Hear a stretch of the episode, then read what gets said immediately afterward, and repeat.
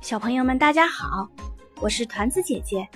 今天团子姐姐要讲的故事名字叫《坚定的锡兵》。从前有一个锡做的士兵，虽然他只有一条腿，但是仍然能够稳稳的站立。锡兵站着的桌子上有一个小舞娘，她举着双手。一条腿抬得非常高，但丝毫没有失去平衡。她倒可以做我的妻子呢，锡兵心里想。于是他目不转睛地望着舞娘。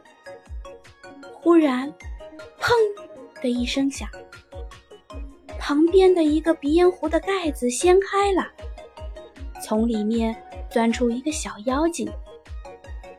锡兵，妖精说：“把你的眼睛放老实一点。”可锡兵装作没听见。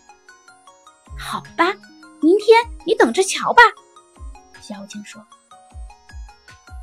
第二天早晨，小孩把锡兵移到窗台上，忽然窗子自己开了，锡兵从三楼一个倒栽葱。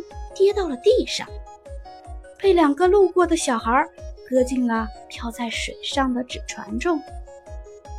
不一会儿，锡兵沉到了水里，一条大鱼把它吞了下去。过了一段时间后，这条鱼东奔西撞，做出了许多可怕的动作。后来，它忽然变得安静起来，接着。一道像闪电似的光线射进鱼的身体里，一个声音大喊道：“锡兵！”原来这条鱼已经被捉住，一个女佣用一把刀把它剖开了，发现了锡兵。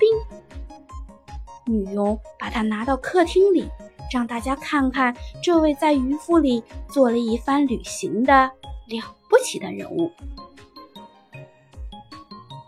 锡兵又来到了从前的那个房间，又看到那位可爱的舞娘，他们相互凝视，没有说话。正在这时，小孩把锡兵拿起来扔进了火炉里，这当然又是那个小妖精在捣鬼。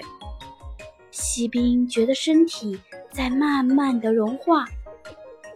这时，门忽然开了，一阵风闯进来。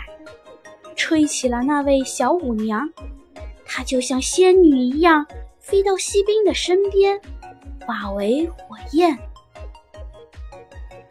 第二天，当女佣把芦荟倒出去的时候，她发现锡兵已经成了一颗小小的锡星，而小舞娘的那颗亮晶晶的装饰品，深深地印在锡星上。